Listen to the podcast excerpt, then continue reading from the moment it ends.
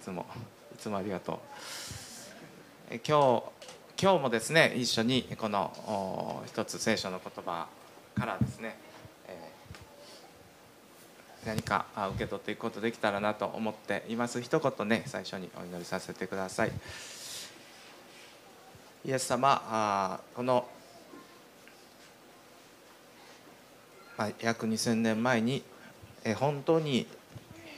本当にあのあの地を生きて歩んだヤイロとそしてヤイロさんの娘と、えー私たちと同じ人間感情を持ってそのところに存在した歴史の人物に歴史的な本当に人物にイエス・キリストがどう関わったのかは現代を生きる私たちにイエス・キリストがどう関わられるのかをそのまま表してくれているモデルだと思います。どうぞ今日この言葉を通してあなたが私たちの人生や私たちの生活や私たちの今の状況に関わってくれているということ関わってくれるということをしっかり受け取ることができますように導いてください。目に見えないんですけど目に見えないからこそ私たちの最も近くにいてくれることを私たちは知っています。イエス様どうぞ触れてください。イエス・キリストの皆でお祈りします。アーメン。えっと今日このマルコの5章というところを開いています、えーよくこの B1 の礼拝にねストリーミングなり、えー何実際に来るなりでの方はですね、まあ、よく開かれる箇所であの申し訳ないぐらい年間に年年45回登場するヤイロさんのような気がしますけれどもでもまあ新しい心でですよね、えー一緒に受け取ることできたらなと思います。ヤイロ、えーまあ、その人物はちょっとこう当時で言った立場があるそういう人でした、えーまあ何何かなって感じですよね。難しいですね。日本の言うとちょっと難しいですけど当時で言うならばユダヤ教がもう全てというそういう社会の中でユダヤ教のまあ街道を管理していた、まあ、そういう人ですから、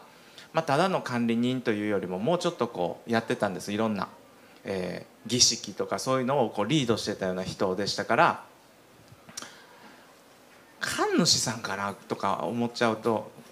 言い過ぎなんかも、まあ、いらんこと言わなくていいんですけどね、まあ、ちょっとそういう人だったと思うんですけどまあまあそのヤイロがまあ多分彼の人生にとってですね多分まあ最大クラスと言ってもいいぐらいの強烈なね、まあ、問題が押しかかっていた日のことでした、まあ、こういうことって僕らはもうしょっちゅうしょっちゅうあるべきじゃないけれども時々やっぱりあるんかなと思うんですね。今そんなん関係ないわと思ってる方ももしかしたらまあ私たちにはやっぱり急にえ？っというまさかのことがやっぱりあるんですけどまあ、そういう時に思い出してほしいなっていうことを思うんですね。私たちは逃げ込む先があるっていうことをね。はい。まあその最大の彼にとってヤイロにとってきっとまあまあ人生最大のピンチみたいなものは何だったかというと幼い娘が死にかけてるということでしたよね。これはどの時代にもどのどのシチュエーションでもこれはまあ一番痛いぐらいのことじゃないですか。私も一番下が娘なのであれが死にかけたらやばいですよね。僕も帰ると思う。今今その連絡入ったらもう直人君あとはお願いって言ってあのもう帰るかもしれないぐらいちょっと大変なことだと思いますよね。でこのピンチはヤイロに対してねあのいろんな扉を開いたと私は思っています。まず何よりもヤイロはこのことを通してですよねイエス・キリストの方に向かうしかなかったんですね。イエス・キリストに向かわせていきました。ピンチとか予想外とか、まあ、手に負えない出来事ってちょっときついんですけれどもでもねやっぱり時、うんまあ、角度によってどの角度で見るかですけれども私たち人間がもう人間なんやということを教えてくれるんですね。人間は人間だってこと。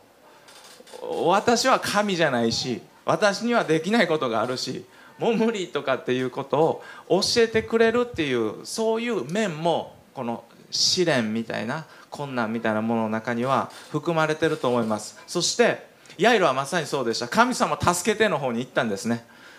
イエス様助けての方に彼は行きました。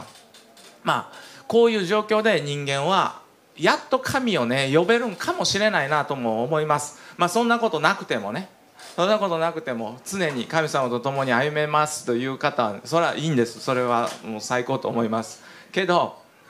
ずっとずっとそういうわけにもいかないのが私たち人間のまあ現実かもしれないなと思います。人間は苦しい時に神を呼ぶってね苦しい時の神頼みってね。これ結構何語でもあるらしいですね。この何？フレーズって。日本語で何？苦しい時の神頼みですよね、えー、私がずっと、えー、やややってる東南アジアのあのところでもそういう表現あるしあもうあるらしいですよね。って言う。チャイニーズ言えあるそんな。ある。あるんですチャイニーズでもね。じゃあそうもうあらゆるところにこのフレーズってあるらしいです。まあこれこの同じようなフレーズがね苦しい時の まあちょっとネガティブな表現かもしれないけれどもでもねそれはあることですし悪くないですよ。当たり前ですよね。でヤイロはまさにそういう状態でした。このことを通して彼はねイエス・キリストの方に走っていった。そしてひれ伏したと書いてありますね。そしてイエス・キリストと一緒に歩み始めたというのが彼のまスタートになっていったわけでした、まあ、イエス様は一緒に娘のところに行くとこう向かっていってくれたんですけど、まあ、向かい始めたその時に、まあ、一人のね、えー、こう長血もう血が止まらない出血が止まらない女性がこの問題にこう割り込んできたんですよね。本当にこう の野郎と思った順番ってあるじゃないですか緊急性あなた12年なりっぱなしやからもうあと12年と1日ぐらいええやんかとか。まあまあヤイロはねまあ待ったんですよね、えー、そしてさあよし今からっていうこうこの長長地の女性の問題がちょっと一段落していよいよまあ向かっていくぞっていう時にまあ35節っていうところからになりますけど、えー、仕切り直しでしたよね。でヤイロにちょっとこういうことってひどいです。あのイエス・キリストにひれ伏したです。イエス様と一緒に歩み始めたです。でもこっからね事態がね悪化したんですよね。彼にとったらね、まあ、こういうことはあるかもしれません。けど、まあ、それで終わらないんですけどさあ今からって時にヤイロにとどめの一言がこう届いてくるっていうのが今日のこの箇所のポイントですよね。思い出してほしいんです。彼はねもういっぱいいっぱいでした。最初から。イエス様のもとに来た時点で彼はもう抱えきれない状態でした。すでに問題は手に負える大きさじゃなかったんですね。ユダヤ教の街道管理人が当時ねまだ何者かあんまり素性も知れてない。そういうこう新進気鋭のみたいなイエス様のところに走っていって群衆の中でひれ伏すってねひれ伏して懇願するってねやっぱりね異様なんですよ。っていうか多分やったらいけないことだったと思いますよね。異様なことです。で彼はそれぐらい周りも見えないぐらい潰れかけてたと思うんですね。そういう状態なのになんて残酷な知らせでしょうか。こういうフレーズでした。出てる？出てたらこの辺りが。えっと届いてきたフレーズはこういうフレーズでした「お嬢さんは亡くなりました」ですね。一番聞きたくないフレーズでしょお嬢さんはこういう時の脳って不思議ですよね。お嬢さんはのこの後多分ものすごいスローになったと思うね。ありますよね。なって聞こえた瞬間崩れるみたいな、まあ、それぐらい彼にとったらもうアドレナリン出てるようなもうすごい状況だったと思いますけどなくなりましたの方でした。だじゃなかった。大丈夫になりましたの方じゃなかったんですよね。まあ彼にとったら、まあ、人生終わったように感じたかもしれない。家族が終わったように感じたからもしれない。絶望して。そしてまあぺちゃんこになっても文句言われない。しょうがないって言えるようなことではあるんじゃないかなということを思いますよね。これ言いながらここに立って言いながら、まあ、この中にいる誰しも誰でもが私は耐えれるなんて言えないものじゃないかなということを思います。僕だって耐えれるかな言い切れないほどの強烈な、まあ、悲しみの出来事だったかなというふうに思いますよね。まあそういう経験をされた方ももちろんおられるかもしれません。強烈な出来事ですね。でまあここからこう続いていくストーリーっていうのがヤイロには確かにあったんですけどでもねこの「あなたの娘はお嬢さんは亡くなりました」というフレーズでもう潰れてもおかしくなかったのがヤイロかなと思うんですけどしかしそばにはちゃんとイエス様がいたんですね。この絶望の知らせを一緒に聞いてくれたイエス様のこの このこうこれをね、えー、忘れたあかん目線やなと思うんですね。皆さんに飛び込んでくる悪い知らせっていうか自分にとったらうわーという知らせをイエス様はちゃんと横で聞いてましたよね。そしてイエス様はヤイロにね一言を言うんですよ。一言。恐れないでただ信じていなさい。何というフレーズでしょうか。で皆さんにもねこのフレーズがしっかりと心にこう、うん、刻まれていますようにってね。もしも、まあ、何かいざという時にこのイエス様の声が皆さんの心にちゃんとこう種のようにありますようにということを願いながら、まあ、今日お話ししていますけど。あのまあ本当に最近のあのお話であの前にちょっと MGB の皆さんのところでお話ししたことで申し訳ないですけどあのこういう出来事があったの皆さん覚えてますか？ちょっとお願いしますスライド。あの2023年だから今年のことでした。あの6月。あのアメリカのあの何？これ観光会社のオーシャンゲート社というところがあのこう動かしてた潜水艇の「タイタン」というね「タイタン号」というのが船こう潜ってる途中にですよあの沈没した事故を皆さん覚えてます？あのテレビがないないというかまあうちは。電波届かないんですようち。すごくないですか？そんな地域の方いますか？僕ちょっと今が田舎に事情があって田舎に住んでるんですけど。あの地上波届かないんですよ。だからケーブルテレビ引いてくださいって言われてなんか工事費むっちゃ高いからそのままになってて。そんな私のとこにもこのニュースは飛び込んでますから皆さん大体知ってるかなと思いますけど「タイタン」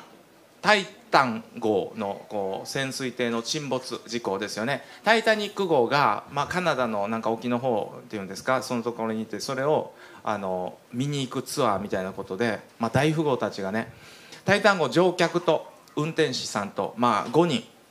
で100年以上前に沈んだその「タイタニック号」というのを見に行くっていうそういうツアーをやってたんですよね。であのどこにまあカナダの東の沖の方の水深約3810メートルですって。3810メートル。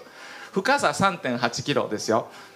あの、まあ、うちの今子供たちはね小学生の子供たちは家から小学校まで4キロ超えたらバス通学なんですけど彼らが住んでるの3.7キロなんですね。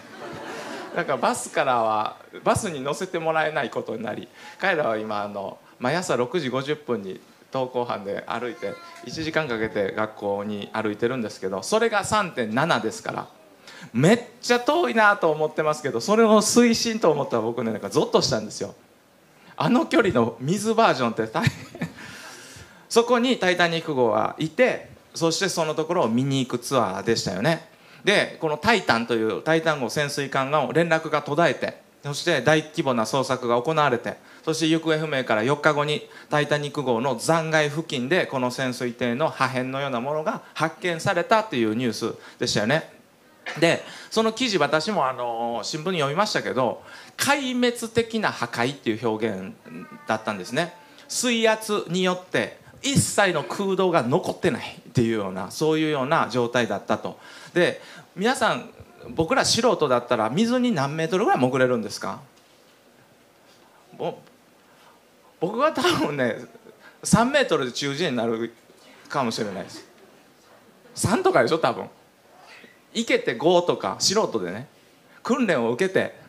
なんかもうちょっと行くぐらいの感じじゃないですか。耳おかしなるんです水圧で。3800の桁違いの水圧でこの潜水艇は耐えられなくなってそして爆縮っていうね爆裂爆発の爆と縮むの縮むの爆縮ですよ。爆縮っていう一瞬で押しつぶされて押しつぶされた勢いでね核爆発の温度を超える6000度の温度になるんですって。爆縮が起こると。そして破壊されたというふうにこう言われているんですよ。乗ってる5人の生存の可能性はもうほぼないというか、まあ、そういうようなことが、え書いてありました。事故の原因が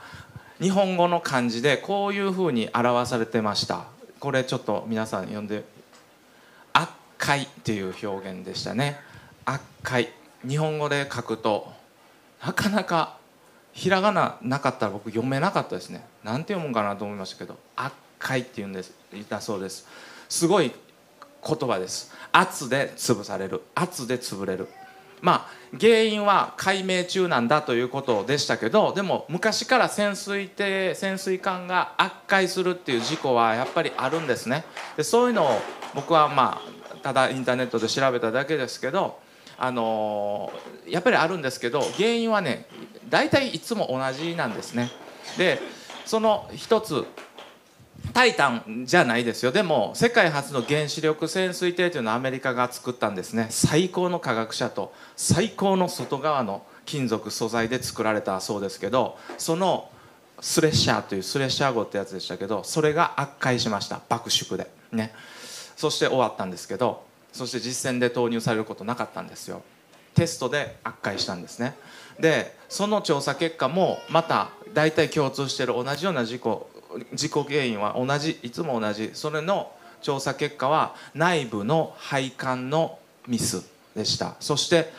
こういうことです潜水艦の内側の圧力が下がって外からの圧力に負けて潰されたっていうのがこの潜水艦の大体基本的に起こる悪解の原因の。うん。大体外側はねどんな潜水艦もちゃんと考えた金属使ってるんですよね。アホみたいな金属でいかないですよ。アルミでいこうとか。言わないそんな けれども内側ですって問題はね。外から潰された。まあ内側の力が弱くなった時に外からの圧力に負けて潰されるってああ潜水艦のこと見ながらでもどうですかっていうことを考えます。潜水艇の話だけどでももしかしたら僕らのなんか人間の社会のようなまた人生のようでもないですか？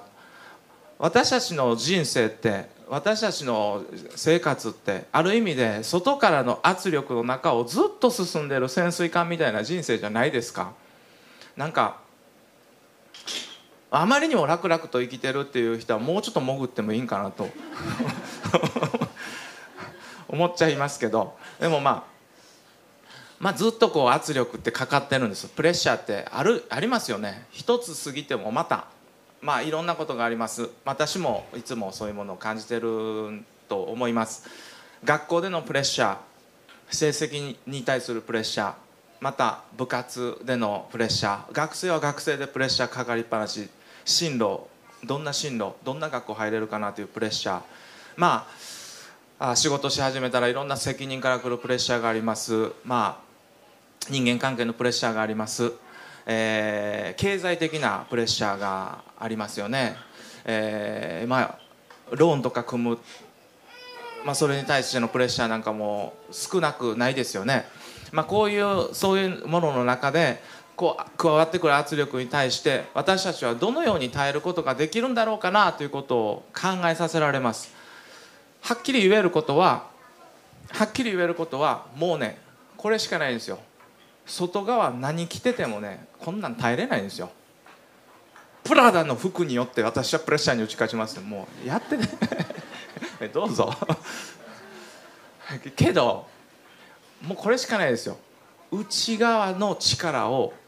強めていく。内側にこう外からの圧力に耐えていく。内側にもっと強いこの跳ねのけていく力を宿すしかないじゃないですかって。ヤイロから学べることは私少なくないなと思います。彼もまた人類が受けるプレッシャーの最強クラスに打ちのめされかけてましたけど最愛の人の死というプレッシャーでしょう。しかし彼はそれに結局耐え抜いていきました。乗り越えていった。勝利していった。なんででしょうかということを私たちも見習いたいなと思います。今日のこの箇所じゃないけどでもすごくサポートしてくれる聖書の言葉がありますけどそれ一緒に読みませんか？みんなで。読めたら嬉しいです。コロサイの手紙3章のところに、まあ、まあこの一番最初の2行だけ分かりやすいから読みませんか？いいですか？3はい。キリストの言葉があなた方のうちに豊かに住むようにしなさい。というあるんですね。キリストの言葉があなた方のうちに豊かに宿るようにしなさい。ですって。普通にじゃなくって豊かに宿るようにしなさい。ですって。これは私たちチャレンジかなと思います。キリストの言葉がありますよって。キリストの言葉があるじゃないか。神からの励ましの言葉があるじゃないか。それをあなた方のうちに豊かに宿らせなさいって。そのそのそのうちに宿るキリストの言葉はねあなたを支えますよ。あなたのプレッシャーを本当にこう潰されない内側に力をきちんと与えてくれるよって厳しい圧力プレッシャーの中でそれに打ち勝っていく答えとして最も有効な手段は外からの圧力に負けないプレッシャーに負けない命を自分の内側に持つことですよね、まあ、パンクしそうになってたヤイロを支えたのはたった一つのこのイエス・キリストの言葉でした。恐れないで。ただ信じていなさい。これはねもうイエス様からしか出てこなかったフレーズですよ。周りからはもうこのイエスこの先生煩わすことになるからもうそんなフレーズでしたよ。自分の内側からももう終わったっていうフレーズが自分で自分に言ったでしょう。周りももう諦めなさい。イエス様もう煩わすからあなたももう諦めてそんなフレーズでした。でもねこのお方だけは恐れないで。ただ信じていなさい。アホみたいなフレーズですよ。どこ見てんの？状況分かってますか？けどイエス様は言いました。恐れないで。ただ信じていなさい。このキリストの言葉を彼は内側に宿してそして強烈な死のプレッシャーを押し返していったんですよね、まあ、外側だけでなくって内側を強くしていくってとっても大事でしょう、まあ、そういう気持ちで、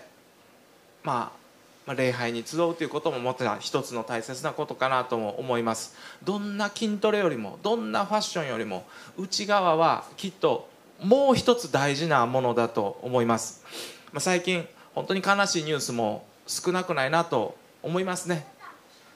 少しピアノ弾いてもらっていいですか？なんかこう潰れる時って本当に爆縮っていうそのフレーズはあれですけどバンといくんですね。なんかそんな風に切れてしまうっていうか耐えてたけども無理になるとか、まあ、そういうようなことをこう思えてしまうようなニュースも少なくないなということをなんか思わされます、まあ、それくらい厳しいね世の中ではあると思うんですね。しかし皆さん今日この言葉1個だけでも心のどこかにこう置いて帰っていただきたいなと思うんですね。どんな状況でも一緒にいて一緒にその状況を味わってくださってそれでも恐れないでただ信じていなさい。まだあるよ。まだここから続いていくストーリーはちゃんとあるよ。私は導けるよってね。終わってないよってね。イエス様は皆さんに今日も語ってくださっていると私は信じています。内側にキリストの言葉を豊かに宿らせる。そういうお互いであってほしいと思う。そしてね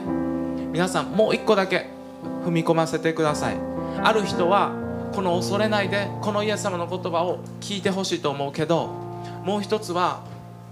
このイエス様が言ったような言葉を潰れそうな人に言ってあげれる人となってほしいなって思います。そんな人がね必要ですよ。潰れそうな人たちがきっとものすごく思ってるよりたくさんいるんだと思うんです。そういう人にイエス様の言葉をねふっとこう語ってあげることができる。神様のこの聖書のメッセージを聖書にはねとかそんなんじゃないかもしれないけどでも聖書から来る希望の言葉をこの友達に本当に参りそうになってる人にこう手渡していくことができるここで言うならばヤイロではなくってイエス様の側としてねそのようなもので世の中はこう言うけどこういう意見でしょうけど神様はこういうふうな言葉を持ってるよってそういうものをシェアできる人がこの日本にもっともっといたらな変わるやろなとっぱり思えてなりません。一言ね最後にお祈りさせてください。イエス様ヤイロは本当に私たちが経験しうる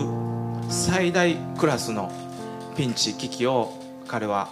通りましたけれどイエス様あなたの言葉一つだけのたくさんじゃなかったけれどもその一つの言葉が彼を支えイエス様あなたは確かにその後に続くストーリーを描いてくれたことを感謝します。あの時ヤイロに関わったイエス様は今日も生きていて私たちに関わってくれるお方であることを心から感謝するしそのことが希望です。ヤイロのような状況の中にいる人がいるならば内側にイエス様の言葉を宿しながらプレッシャーで潰れてしまわないようにどうぞ守ってください。また周囲にそのような人がいるならばイエス様あなたの言葉を上手に分かち合いながらその人の内側を強くしていくそのような務めを果たしていく私たちお互いであることができるようにも、えー、私たちを用いてください。お願いしますイエス・キリストの名前によってお一人お一人を祝福しながらお祈りします。アーメン。